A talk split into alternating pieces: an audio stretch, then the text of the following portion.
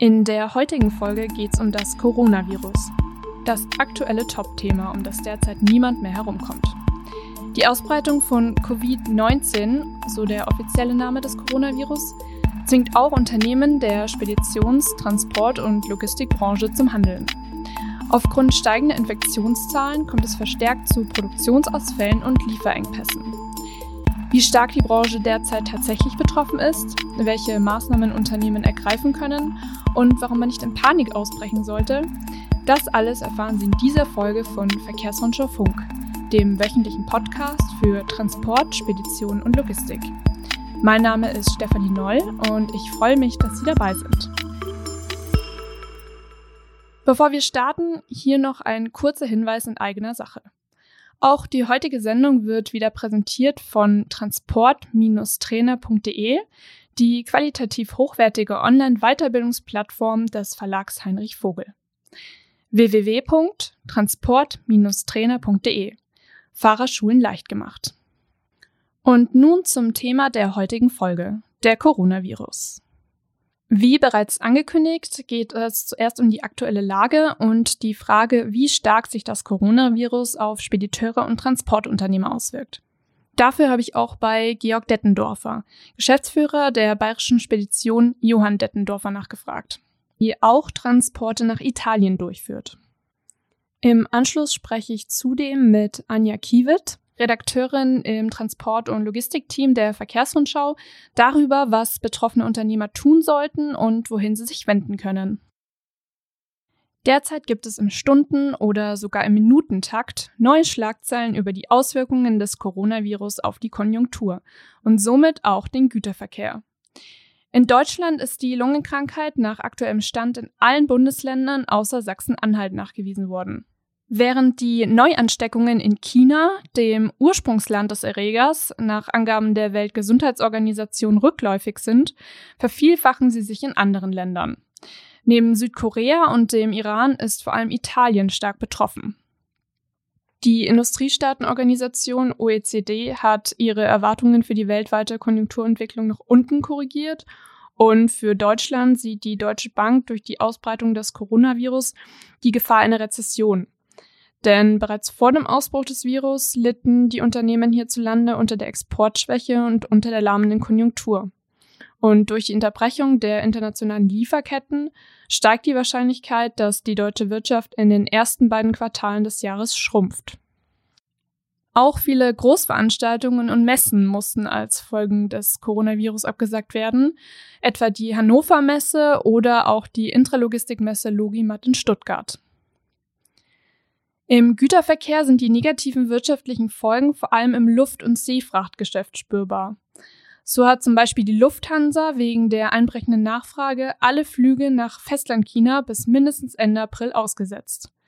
Und auch zahlreiche Inlandsflüge und Flüge ins stark betroffene Norditalien wurden bis Ende März gestrichen. Die Folge? Wegfallende Belly-Kapazitäten bei Passagiermaschinen und steigende Luftfrachtraten. Aber so dramatisch sich die Entwicklungen jetzt anhören, die beiden großen Logistikverbände DSLV und BGL geben eine leichte Entwarnung. So schreibt etwa der Bundesverband Spedition und Logistik, dass im See- und Luftfrachtgeschäft dank alternative Beschaffungswege die Versorgung aktuell weitgehend aufrechterhalten werden kann. Und der europäische Landverkehr, ähm, darunter auch der deutsche Stückgutmarkt, verzeichnen derzeit noch keine signifikanten Mengeneinbrüche laut DSLV. Die existenziellen Folgen sind daher laut Frank Huster, Hauptgeschäftsführer des DSLV, überschaubar. Der Bundesverband Güterverkehr, Logistik und Entsorgung rät Spediteuren und Transportunternehmern, die Zeit bis zum Ausbleiben von Containerschiffen aus China zu nutzen, um Kurzarbeitsregelungen und kurzfristige finanzielle Unterstützungen einsatzbereit zu machen. Chinas Statistikbehörde hat inzwischen mitgeteilt, dass über 90 Prozent der mittleren bis großen Unternehmen des Landes die Arbeit wieder aufgenommen haben. Und das macht sich auch bei deutschen Unternehmen bemerkbar. Mercedes hat zum Beispiel mitgeteilt, dass Daimlers Pkw-Produktion in China schon seit Mitte Februar wieder angefahren ist und trotz aller Beschränkungen wegen der Coronavirus-Epidemie auch stabil läuft. Und auch Kühne und Nagel plant, die Produktion in den meisten Fabriken in China wieder hochzufahren. Allerdings hat der Logistikkonzern nach eigenen Angaben für Transporte aus China im laufenden ersten Quartal so wörtlich signifikante Volumeneinbußen im Vergleich zum Vorjahr feststellen müssen. Ich spreche zu dem Thema jetzt auch mit Georg Dettendorfer, Geschäftsführer der Bayerischen Spedition Johann Dettendorfer. Herr Dettendorfer, inwiefern macht sich das Coronavirus bei Ihnen im Unternehmen derzeit wirtschaftlich bemerkbar? Der Coronavirus macht sich bemerkbar, weil viele Kunden äh, nicht mehr die Mengen an Waren zu versenden haben, wie sie in normalen Zeiten zu versenden haben. Fehlen die Rohstoffe, fehlen die Halberzeugnisse, die einfach äh, nicht vorhanden sind oder aus Asien nicht mehr ankommen. Spüren Sie aufgrund des Virus auch bereits personelle Folgen? Noch nicht. Wir haben zwar schon den einen oder anderen Fahrer, der wohl nicht mehr nach Italien fahren möchte, aber ansonsten keine personellen Folgen. Italien ist ja eines der Länder, die am stärksten betroffen sind. Sie führen auch Transporte nach Italien durch und haben einen Standort in Verona. Welche Maßnahmen haben Sie aufgrund der Epidemie dort bereits ergriffen? Wir haben unsere Kundenbesuche eingestellt und versuchen natürlich die Hygienemaßnahmen in unserem Büro in Verona einzuhalten. Weitere Maßnahmen können wir derzeit nicht ergreifen, weil wir keine Masken haben, die wir kaufen können, beziehungsweise Hygieneutensilien äh, oder Desinfektionsutensilien ja alle am Markt bereits ausverkauft sind. Und mit welchen wirtschaftlichen Langzeitfolgen rechnen Sie aufgrund der Epidemie? Ich könnte mir schon vorstellen, dass äh, zukünftig die weiten Beschaffungswege wie aus Asien oder aus China überdacht werden und für, für ganz wichtige gesundheitsrelevante Dinge wie Impfstoffe oder Medikamente sich die Versorgungswege wieder verkürzen werden, beziehungsweise dass äh, Produkte wieder mehr äh, näher produziert werden, in Europa zum Beispiel. Würden Sie sich aktuell finanzielle Unterstützung von der Bundesregierung angesichts des Coronavirus wünschen? Also wenn so wenn, wenn die Epidemie weitergeht und äh, die, die Konjunkturlage noch viel schlechter wird, dann braucht man natürlich äh, staatliche Unterstützung, äh, die einfach ab zu bekommen ist. Also nicht mit großen behördlichen Hürden oder bürokratischen Hürden, sondern mit einfachen Mitteln zu bekommen sind. Aber Sie betrachten es nicht als akut notwendige Maßnahme? im Moment wüsste ich noch nicht, wie das funktionieren soll.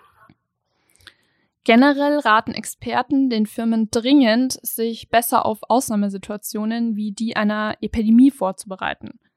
Dazu gehört es auch, sich die Kundenstruktur anzuschauen und gefährliche Abhängigkeiten von bestimmten Verkehrsträgern und Relationen auszumachen.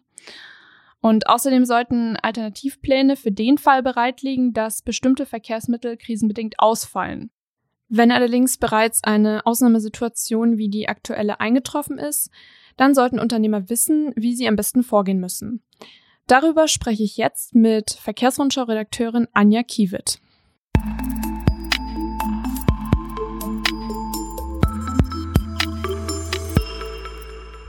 Anja, wenn sich das Coronavirus auf die Geschäfte auswirkt, wie sollte ein Unternehmer reagieren?